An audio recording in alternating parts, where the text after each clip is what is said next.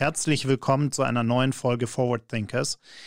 Ich freue mich sehr, dass wir heute Kerstin Deixler bei uns zu Gast haben. Sie ist Head of Marketing bei Explorer Media in Bavaria und spürt interessante Medientrends, Innovationen, Startups und Veranstaltungen auf, um einen Überblick zum Medienstandort Bayern zu geben. Wir werden uns gleich über Medieninnovation unterhalten, darüber, wie auch die Corona-Pandemie bestimmte Entwicklungen beeinflusst hat und wohin die Reise für die Medienbranche eigentlich geht. Ich freue mich sehr auf das Gespräch. Viel Spaß beim Zuhören.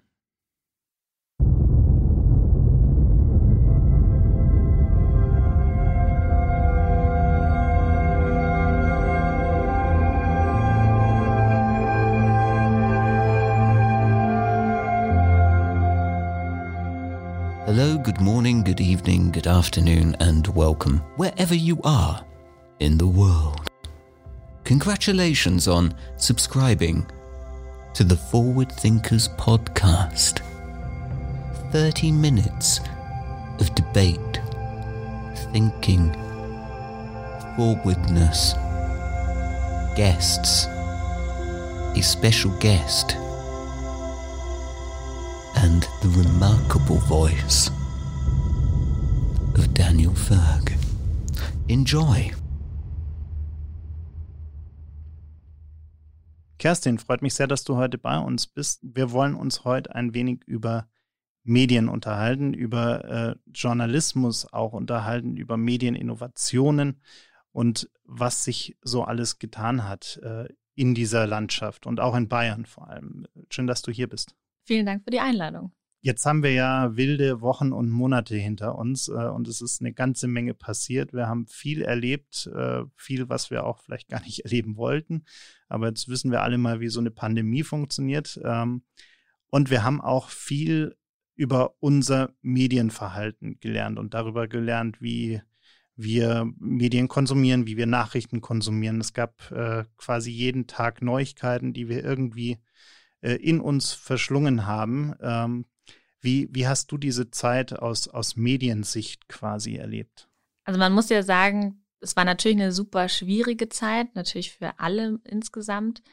Aber man hat auch gesehen, wie wichtig die Medien sind. Also natürlich wusste man das auch im Vorfeld, ähm, aber es hat sich so stark nochmal gezeigt, wie wichtig das ist, dass man eben informiert ist, dass man verschiedene Quellen irgendwie heranziehen kann, dass man aber auch einfach Lokaljournalismus war extrem wichtig in dieser Zeit, weil man halt wirklich wissen wollte, okay, wie sieht denn wirklich die Pandemie in meinem Landkreis jetzt aus? Also wie sind denn die Zahlen in München oder wie sind denn die Zahlen bei meinen Eltern auf im Land oder so? Ähm, und da hat man irgendwie gesehen, das Nutzungsverhalten hat sich verändert auf jeden Fall. Ähm, also auch Streaming-Zahlen sind ja enorm gestiegen. Ähm, Datenjournalismus hat irgendwie eine absolute Hochphase erreicht, ähm, die auch jeden Tag weiterentwickelt wurde. Also zum Beispiel gerade so diese Grafik von der Süddeutschen Zeitung, die ja wirklich jeden Tag gezeigt haben, wie sind die Zahlen in gewissen Ländern, die aber auch jeden Tag das weiterentwickelt haben, wie setzt man die Zahlen in Relation und wenn man jetzt vergleicht, wie die Grafik am Anfang war und wie sie jetzt ist letztendlich, sieht man, wie viel sich bewegt hat und welchen Impact es auch wirklich auf die Gesellschaft hatte. Ähm, und es ist irgendwie schön zu sehen, ähm, weil natürlich geht es der Medienbranche jetzt auch nicht äh, super gut, das muss man ja auch ganz ehrlich sagen. Aber ich glaube, es hat einfach viel Positives auch bewirkt. Es sind viele neue spannende Formate entstanden, ganz viel Podcast-Formate, wo man einfach wirklich mit Experten gesprochen hat und einfach über diesen Virus auch, über das Virus aufgeklärt hat. Ähm, ganz viel eben Online-Sessions, also super viele neue interessante Dinge, die einfach hervorgebracht wurden durch diese Pandemie kann mich noch an den Tag erinnern, als die Streaming-Anbieter dann äh, ihre Datenraten reduziert haben, um äh, die Netze nicht zu überlasten. Äh, ich ich glaube auch, dass die Zeit bewirkt hat, dass gerade Medienunternehmen auch mutiger geworden sind und hier und da auch mal Sachen ausprobiert haben, die man davor vielleicht so ein bisschen äh, ja belächelt hat oder gesagt hat, na ja, das bringt gar nicht so viel. Ja. Also definitiv, wenn man sich wirklich anschaut, gerade so der Redaktionsalltag, der ja wirklich einfach sehr auf dieses physische, man trifft sich, beschränkt war, plötzlich war das doch möglich, dass alle aus dem Homeoffice arbeiten konnten. Also man hat Redaktionsmeetings von zu Hause gemacht oder es gibt auch ein so ein schönes Bild, ich glaube, das ist von der DPA, wo die sich dann äh, draußen getroffen haben im Kreis und einfach mit Abstand ihr Redaktionsmeeting gemacht haben. Radiosender haben plötzlich von zu Hause aus produziert. Ähm, Fernsehstudios haben umgerüstet. Also es war plötzlich dann all das möglich, wo man ganz lange gesagt hat, na, das ist schwierig. Also das kann man eigentlich so nicht machen. Und plötzlich durch so eine Krise ist es dann doch möglich. Und ich glaube, dass auch ganz viel davon hängen bleiben wird. Also ich glaube, dass ganz viel einfach daraus gelernt wurde und auch immer noch wird. Und äh, glaube ich auch wirklich viele Medienhäuser davon profitieren werden, was sie jetzt sozusagen in dieser kurzen Zeit umsetzen mussten, dann von heute auf morgen. Auf einmal waren sogar in renommierten großen Talkshows FaceTime-Schalten mit Gästen möglich, wo man sich davor auch gedacht hat, da muss ich erstmal einen Ü-Wagen hinschicken und irgendwie ein ganzes Kamerateam und äh, per Satellit eine Schalte einrichten. Und jetzt plötzlich hat man einfach sein, sein Smartphone genommen äh, und einen Videocall gemacht. Das wäre bis vor, ja, bis vor einem Jahr noch undenkbar gewesen. Ja. Und auch da, finde ich, hat man ja ganz spannend gesehen. Am Anfang hat man es halt wirklich dann nur mit Laptop-Kamera oder mit der Handykamera gemacht. Und dann haben die Leute aber auch gemerkt, okay, aber man kann es ja auch noch professioneller machen. Und die Leute haben angefangen, sich Mikros zu kaufen und irgendwie zumindest eine kleine Kamera, um irgendwie auch so ein bisschen die Qualität aufrechtzuerhalten. Und auch das hat ja wunderbar funktioniert, weil die Inhalte kann man trotzdem transportieren. Und das ist ja das Wichtige eigentlich. Und irgendwann waren dann auch alle Kameras, Webcams, äh, USB-Mikrofone äh, und ähnlichen Geräte waren alle ausverkauft. Ja. das weiß ich noch ganz genau, weil wir haben auch so ein paar Sachen noch gebraucht, die uns gefehlt haben. Und ich habe mir für meinen Schreibtisch eine, eine vernünftige Webcam bestellt äh, und habe auch ich glaube, die kam zwei Monate später oder so. Das war alles ein bisschen verrückt. Ja, wer hätte das gedacht? Ja, wer hätte gedacht, dass Webcams nochmal so einen Durchbruch bekommen? Ja. Richtig, ja. Ähm, ja, eine spannende Zeit, äh, in der eben auch da viel passiert ist, in der äh, auch viele neue Formate entstanden sind, äh, viele neue Podcasts auch entstanden sind, in der aber auch ähm, die Verschwörungstheoretiker immer mehr äh, Oberwasser gewonnen haben. Und äh, man hat es jetzt gerade die letzten Tage in Berlin wieder gesehen, wo äh, die wildesten äh, Theorien verbreitet werden. Und äh, ich glaube, die Medien haben in der Zeit auch so ein bisschen noch intensiver verschiedene digitale Kanäle wahrgenommen und auch äh, aktiver bespielt, weil sie auch ein Stück weit gemerkt haben, dass sie da ihrer Verantwortung nachkommen äh, müssen und eben auch versuchen müssen, diese Zielgruppe zu erreichen. Ja, also definitiv. Und gerade so dieses Thema Fake News beschäftigt ja auch einfach die Branche schon relativ lange oder jetzt nicht erst seit gestern oder auch jetzt nicht erst durch so eine Pandemie, sondern es ist ja wirklich schon länger auch Thema. Und da finde ich es auch einfach super spannend zu sehen, wie halt wirklich so diese technologischen Entwicklungen auch einfach da reinspielen können um eben das zu verbessern, weil natürlich ist das eine Gefahr und es gibt eben gewisse Leute, die eben auf Verschwörungstheorien, auf Fake News anspringen und genau da muss man ansetzen. Und sei es zum einen mit künstlicher Intelligenz, dass man wirklich halt Fakten checken kann, ohne dass es ein Mensch nochmal prüfen muss, oder auch einfach mit verschiedenen Quellen, die man halt liefern kann, ähm, oder mit Statistiken und wirklich äh, Graphen oder das visuell aufbereiten. Also da gibt es ja wirklich diverse Möglichkeiten, ähm, wie man Leute erreichen kann und das finde ich total interessant zu sehen, dass das eben durch so eine Krise auch dann die Medien, also sich bewusst waren, dass sie wirklich diese Aufgabe auch haben, die Leute zu informieren und wirklich die richtigen Fakten weiterzugeben und dann überlegt haben, okay, wie können wir das machen und dann müssen wir halt neue Formate entwickeln, um die Zielgruppe zu erreichen. Und ich finde, das hat wirklich auch super funktioniert. Ja, und da gibt es ja auch ein paar, paar spannende Startups, die genau an diesen Themen arbeiten. Ich glaube, da hast du ja auch so ein paar äh, Kandidaten im Blick. Kannst du zu denen vielleicht ein paar Worte sagen? Genau, also wir ähm, sehen ja gerade auch über das Media Lab Bayern, ähm, dass sich da einfach viel bewegt in dem Bereich. Ähm, zum Beispiel gibt es das Startup Varia, ähm, die wirklich einfach so verschiedene Quellen einfach zu, Rate, zu Rate ziehen und man wirklich auch als Nutzer dann schauen kann, okay, was berichten andere darüber, was sind sozusagen andere Stimmungslagen. Ähm, Im Podcast-Bereich hat sich ja extrem viel getan mit irgendwie Julep als Vermarkter, ähm, diverse Podcasts, die wirklich auf den Markt neu gekommen sind. Ähm, also da gibt's so viele Beispiele einfach gerade auch in Bayern, was sich halt entwickelt hat und gerade auch so am Bereich wirklich mit der technischen Komponente. Jetzt hast du gerade schon Podcasts angesprochen. Wir haben jetzt, glaube ich, inzwischen irgendwas um die 30.000 Podcasts ja. in Deutschland. äh, die Zahl geht rapide nach oben. Wir produzieren hier auch immer mehr gefühlt äh, und auch immer mehr Formate. Ähm, sehen aber gleichzeitig auch, dass äh, der Bedarf nach wie vor da ist. Also wir haben jetzt zum Beispiel auch hier bei uns in, äh, mit unserem Team in den Studios diesen neuen äh, Podcast von Finanztipp produziert, der jetzt seit äh, ja, gut einer Woche auf Platz eins der, der Apple Podcast Charts ist.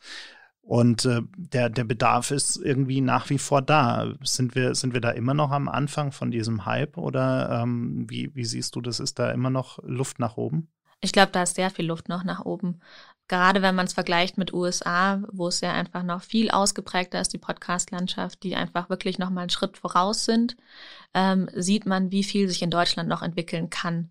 Und ähm, ich glaube, das Spannende bei Podcasts ist ja letztendlich, dass es halt sehr zielgruppenspezifisch ist. Also ich kann wirklich ja für jedes Thema kann ich eigentlich einen Podcast machen, weil es wird jemand geben, den es interessiert. Und dann muss ich mir natürlich überlegen, mache ich jetzt einen für die Allgemeinheit, dann habe ich natürlich mehr Leute, die irgendwie zuhören wollen.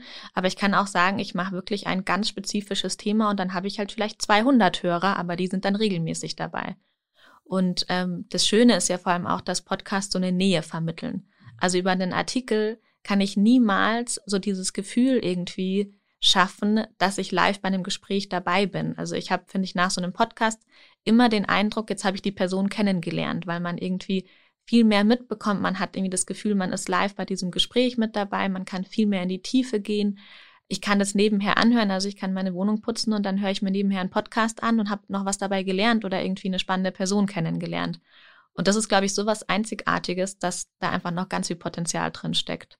Ja, ich glaube, gerade dieses, dieses Nutzerverhalten, was du gerade angesprochen hast, kommt natürlich Podcasts sehr zugute, weil ich kann sie in jeder Lebenssituation äh, hören. Ich kann sie auf dem Weg zur Arbeit hören, ich kann sie äh, während dem Putzen hören, ich kann sie äh, im Flugzeug hören, ich kann sie überall hören, wo ich gerade bin.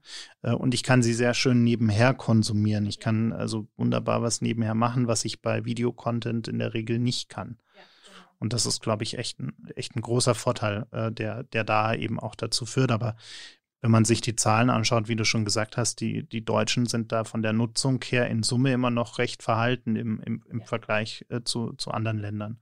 Deshalb, das wird, glaube ich, spannend zu sehen, wie sich, wie sich das entwickelt. Und ich habe auch das Gefühl, dass es sich so langsam auch hier in Deutschland professionalisiert. Also wir haben mehr Studios, wo sowas professionell produziert wird. Ähm, die Zeiten, wo äh, die Leute ähm, alle nur irgendwie zu Hause saßen und äh, mit, einem, mit der Bettdecke über den Kopf in ein Mikrofon gesprochen haben. Ich glaube, die sind so langsam vorbei. Die gibt es natürlich auch noch, aber wir haben einfach auch ein sehr professionelles Angebot inzwischen. Ja. Und das ist, ist ganz spannend, auch mit, eben wie du schon gesagt hast, mit spannenden äh, professionellen Vermarktern, ja. äh, die da auch sehr aktiv sind. Ja, auf jeden Fall. Und vor allem, ich finde, man merkt auch, dass der Trend jetzt auch wieder so ein bisschen zurückgeht, nicht mehr so dieses Überprofessionalisierte bei Podcasts, weil es ist halt nicht Radio. Also wenn ich Radio hören möchte und äh, professionelle Sprecher möchte, dann höre ich Radio. Mhm. Und äh, man merkt, dass die Leute halt wirklich beim Podcast einfach authentische Geschichten wollen. Die wollen einfach wirklich bei einem Gespräch dabei sein und eine Person kennenlernen oder ein Thema irgendwie besser kennenlernen. Und ähm, das ist irgendwie eine schöne Entwicklung, finde ich. Ja, ja, es muss, die, die, diese persönliche Note darf einfach nicht äh, verloren gehen und diese, diese persönliche Bindung auch zu dem Zuhörer. Ja. Äh, wenn man das jetzt ganz neutral irgendwie in ein Mikrofon reinsprechen würde, dann wird sich das auch keiner anhören wollen, glaube ich. Ja. Was sind denn für dich momentan so die, die spannendsten äh, Trends im Medienbereich? Also wir hatten jetzt schon das Thema äh, Fakten, Checken, wir haben das Thema Podcasts. Was, was gibt es sonst noch, was du momentan einfach spannend findest? Also ich glaube, was auch gerade durch Corona vorangetrieben wurde, sind einfach neue Geschäftsmodelle. Ähm, das ist ja auch ein Thema, was die Medienbranche schon ganz lange beschäftigt ähm, wie entwickelt sich das weiter, wie kann man Geld verdienen, wie kann man ähm, Geld abseits von Werbung verdienen. Und ähm, das sehen wir immer wieder auch bei Startups einfach, dass die wirklich ganz viel Zeit investieren müssen, um irgendwie herauszufinden, okay, wie kann ich mein Geschäftsmodell wirklich so aufbauen, dass ich mich finanzieren kann und zwar nicht nur über Werbung. Und das wurde durch Corona jetzt auch, glaube ich, den großen Medienhäusern noch stärker bewusst, ähm, dass sich das einfach auf mehrere Säulen setzen muss.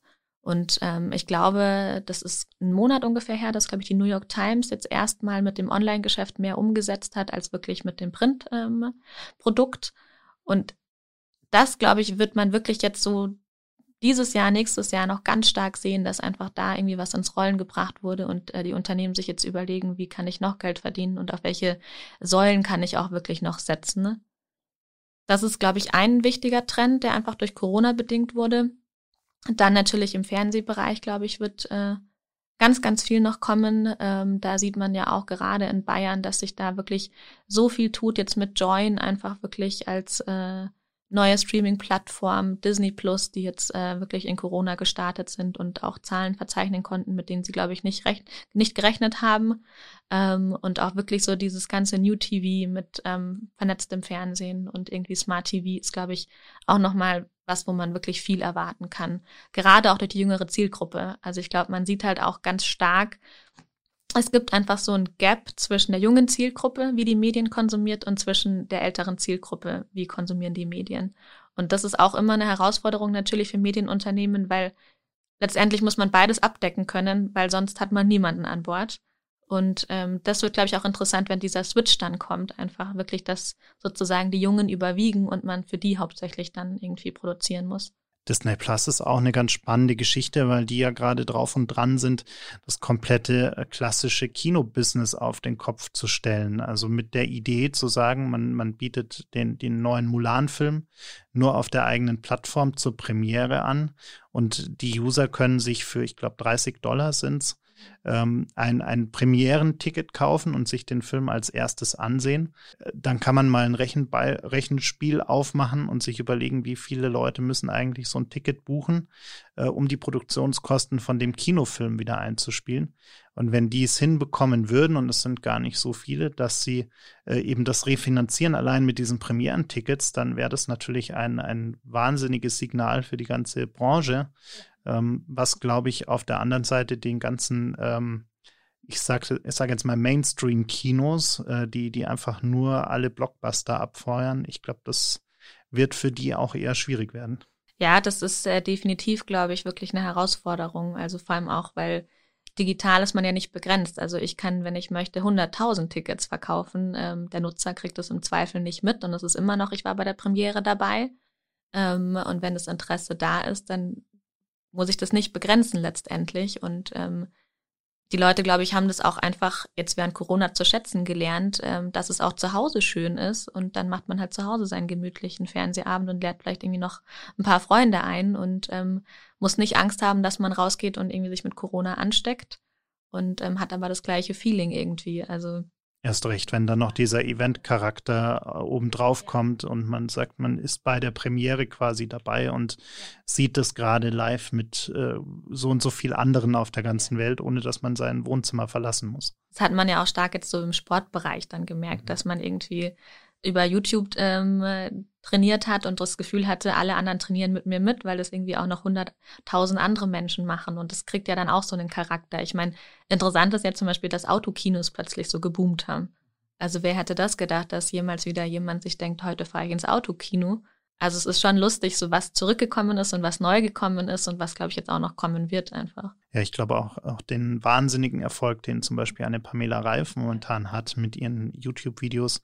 Da war Corona schon auch durchaus, also sie hat natürlich davor schon eine wahnsinnige Reichweite gehabt, ja. aber dieses Zuhause vorm Fernseher trainieren äh, und, und sich dabei eben YouTube-Instructions anschauen, ja äh, das ist, glaube ich, schon auch durch Corona erst so richtig, richtig groß geworden. Da ist ja auch das Schöne, finde ich, dass man sieht, das sind ja alles wirklich Content-Produzenten. Also das sind auch wirklich Medienmacher und sie macht das ja wirklich höchst professionell. Also die Videos sind von vorne bis hinten durchgeskriptet und geprobt und geschnitten und einfach so professionell aufbereitet, ähm, dass das einfach auch, finde ich, gerade wenn man jetzt im Medienbereich arbeitet, total spannend ist zu sehen, dass eben einzelne Personen auch wirklich zu so einem Influencer, zu so einem Medienproduzenten werden können. Absolut, ja. Du hast vorhin äh, das Thema Werbung angesprochen, gerade auch im, im Online-Bereich. Was ich momentan ganz spannend finde, ist, dass sich äh, das ein oder andere Medienhaus, der ein oder andere Verlag überlegt, wie kann ich eigentlich Werbung anders anbieten. Also beim Spiegel kann ich mir jetzt ein Digital-Abo besorgen, in dem äh, Werbung komplett verschwindet oder größtenteils verschwindet.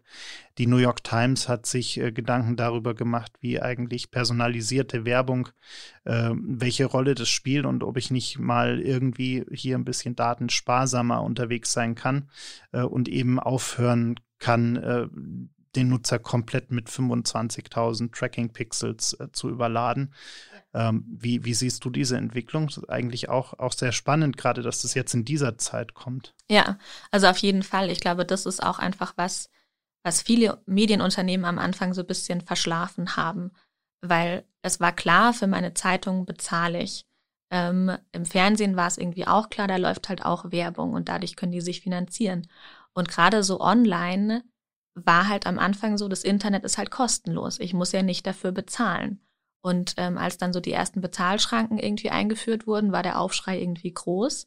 Aber ich glaube, man hat jetzt halt auch wirklich als Nutzer immer mehr gelernt, naja, wenn ich gute Inhalte möchte, dann muss ich in irgendeiner Form dafür bezahlen. Und sei es jetzt, dass ich mir ein Digital-Abo kaufe für drei, vier, fünf Euro im Monat oder sei es, indem ich mit meinen Daten bezahle ähm, und dann können sie auf Werbung verzichten. Also ich glaube, dass das auf jeden Fall der richtige Schritt ist, weil es muss halt finanziert werden. Also ich finde, man kann halt einfach auch nicht davon ausgehen, dass ich einfach alle Inhalte immer kostenlos zur Verfügung gestellt bekomme, weil wie soll sich das refinanzieren? Also die Qualität muss ja auch stimmen.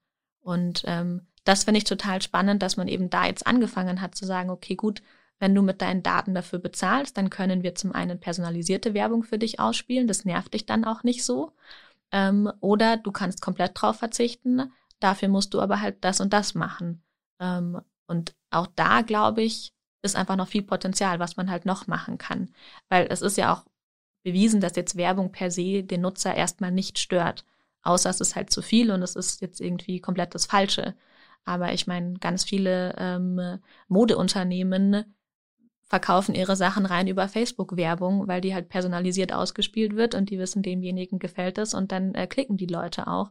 Und so muss man es halt auch einfach machen, dass man sagt, das ist die Werbung, die dich interessiert und dann nervt sie dich auch nicht und dafür äh, können wir aber auch einfach hier unsere Inhalte liefern. Was ich da auch ganz interessant finde, ähm, ist, ist das Pricing am Ende des Tages. Also wenn man mal vergleicht, ähm, ich, ich habe ein New York Times Digital-Abo, für das zahle ich also wirklich einen, einen überschaubaren monatlichen Betrag. Es sind, glaube ich, ich kann es jetzt nicht ganz genau sagen, es ist irgendwas zwischen 10 und 15 Euro, glaube ich. Und dann habe ich ein SZ-Digital-Abo, dieses Komplettpaket. Ich glaube, da gibt es inzwischen auch ein neueres. Meins wurde nicht umgestellt, wie auch immer.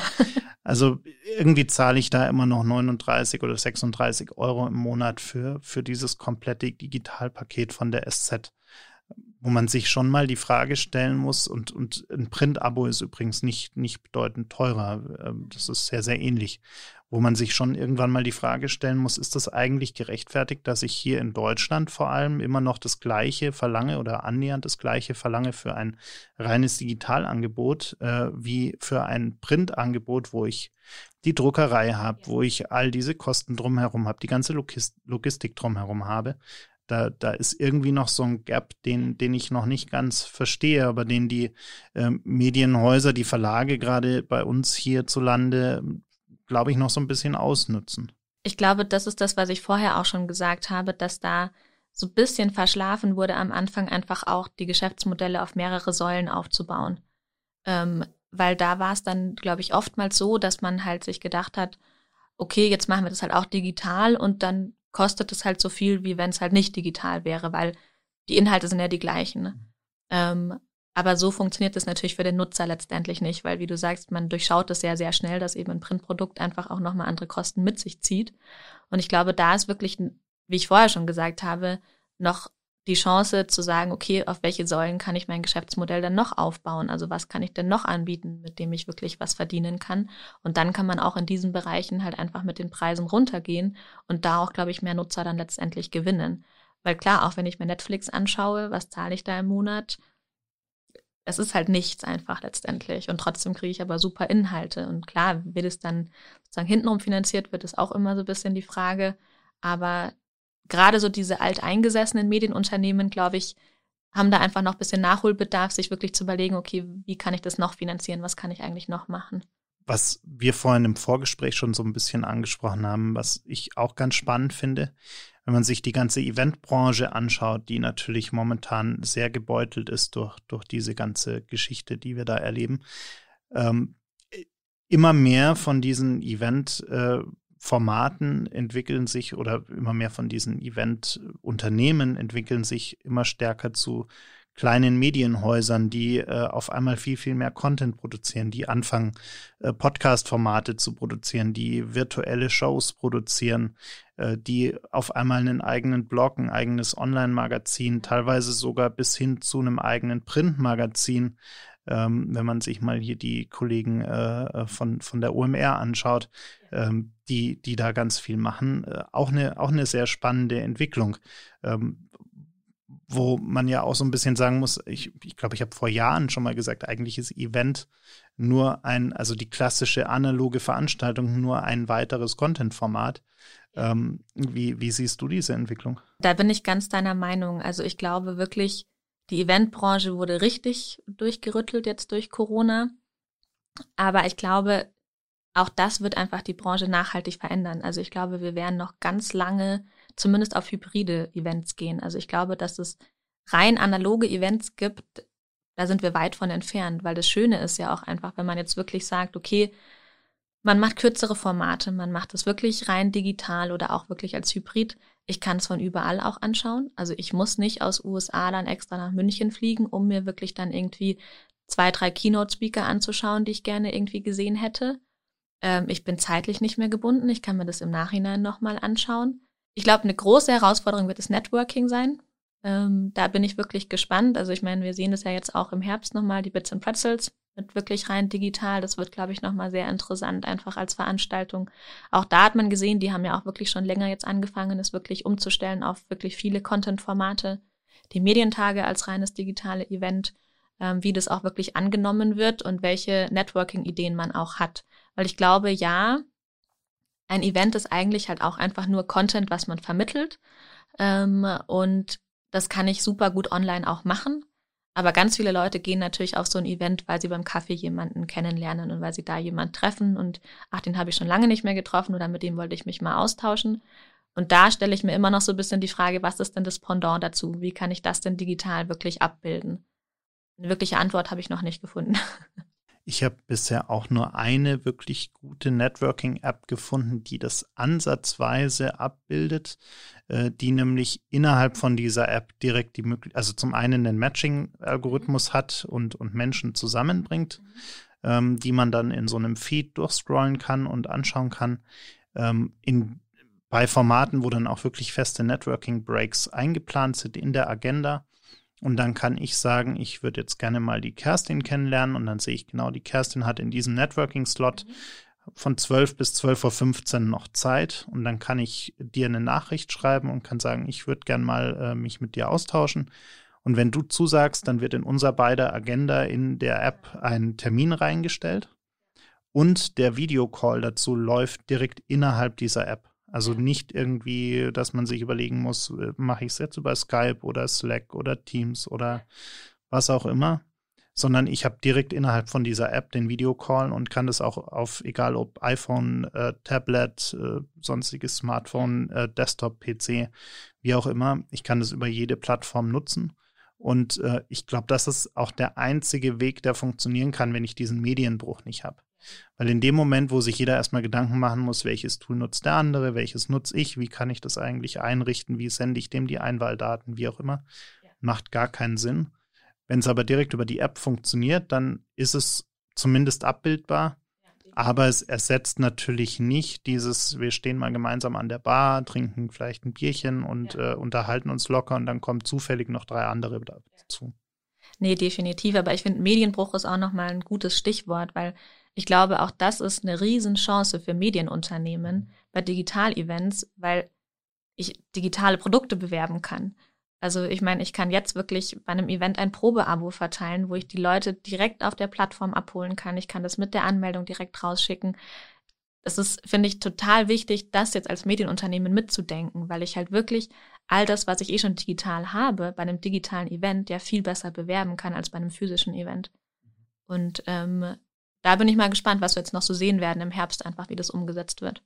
Und gleichzeitig als äh, zum Medienunternehmen gewordener Eventveranstalter kann ich natürlich auch, weil ich weiß viel mehr über meine Zuschauer, über meine Gäste, über meine Teilnehmer als ein klassisches äh, Online-Portal, als ein klassisches Medienportal. Das heißt, ich kann natürlich schon sagen, ich spiele jetzt eine gewisse Werbung, eine gewisse Information nur an die Zielgruppe ähm, Position XY in so und so großen Unternehmen aus, ähm, wodurch ich natürlich ein sehr, sehr genaues Targeting habe, was ich in der Art und Weise eigentlich nicht mal, also vielleicht gerade noch bei LinkedIn habe, aber, aber auch nicht in dem Maße, in der Granularität. Und äh, dadurch kann sich, glaube ich, auch eine ganze Menge entwickeln und, und auch ganz neue Chancen entwickeln für, für Eventveranstalter oder ehemalige Eventveranstalter, äh, wo, wo da einfach viel passieren kann und wo, glaube ich, auch die nächsten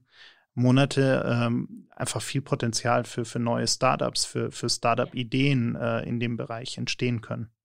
Also das glaube ich auch, da wird äh, sehr, sehr viel einfach noch kommen und ähm, wirklich auch so neue Formate, also wirklich, wie sieht dann so ein Event aus? Wie kann ich auch wirklich so eine Expo digital abbilden? Ähm, wie muss Networking funktionieren? Wie kann ich Matchmaking digital machen? Ähm, wie kann ich irgendwie die Talks dann auch so interessant machen, dass man bei der Stange bleibt? Weil auch das ist ja was anderes, finde ich, wenn man so eine Bühne hat und da sitzen fünf Leute drauf und die diskutieren, dann kann ich da als Zuschauer in einem Raum super gut folgen. Wenn die alle auf einem Screen sind und nebeneinander in kleineren Bildchen, ist das wieder was ganz anderes. Und ich glaube, das ist wirklich diese Inhalte und dieses Format muss komplett neu gedacht werden, auch letztendlich.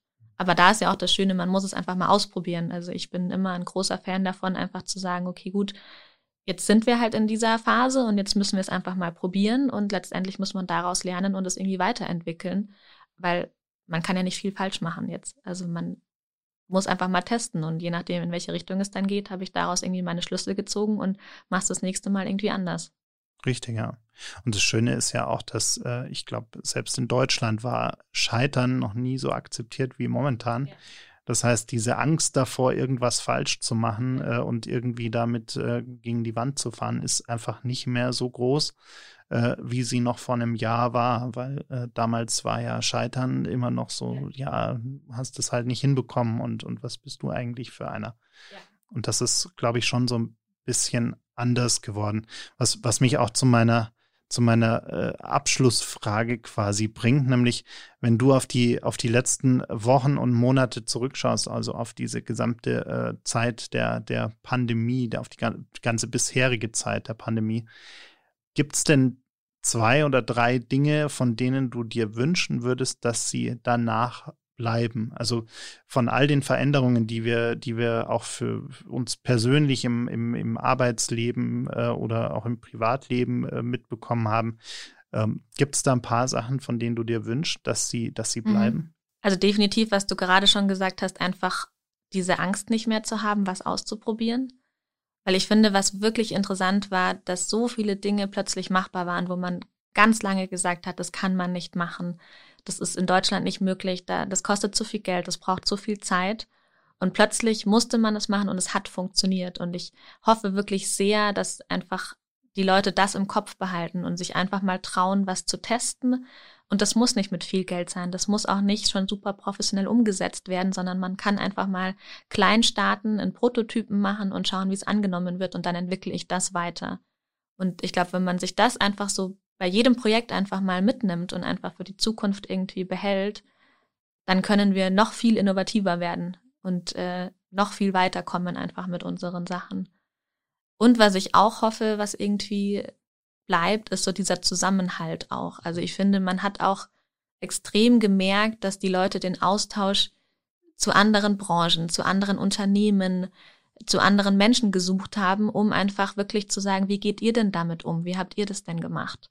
Und gerade so auf lokaler Ebene, finde ich, hat man das extrem gemerkt. Also da ist so viel auch entstanden, irgendwie im Lokaljournalismus, Lokal-TV, um irgendwie so diesen Zusammenhalt zu stärken und auch wirklich so Best Cases, dass man drüber gesprochen hat, wir haben dieses Produkt verwendet, wir haben das so umgesetzt und die anderen konnten sagen, ja spannend, äh, wir machen es so und man hat irgendwie so gemeinsam nochmal einen Schritt nach vorne gemacht. Und ich glaube, auch das ähm, wäre super wichtig, dass man sich einfach nicht als reine Konkurrenten betrachtet, sondern einfach auch wirklich sieht, okay, man kann voneinander lernen und dann kommt man auch gemeinsam noch viel weiter es hat auch, glaube ich, so ein bisschen diese Hierarchien abgebaut, auch ja. dieses, die Kleinen und die Großen und ja.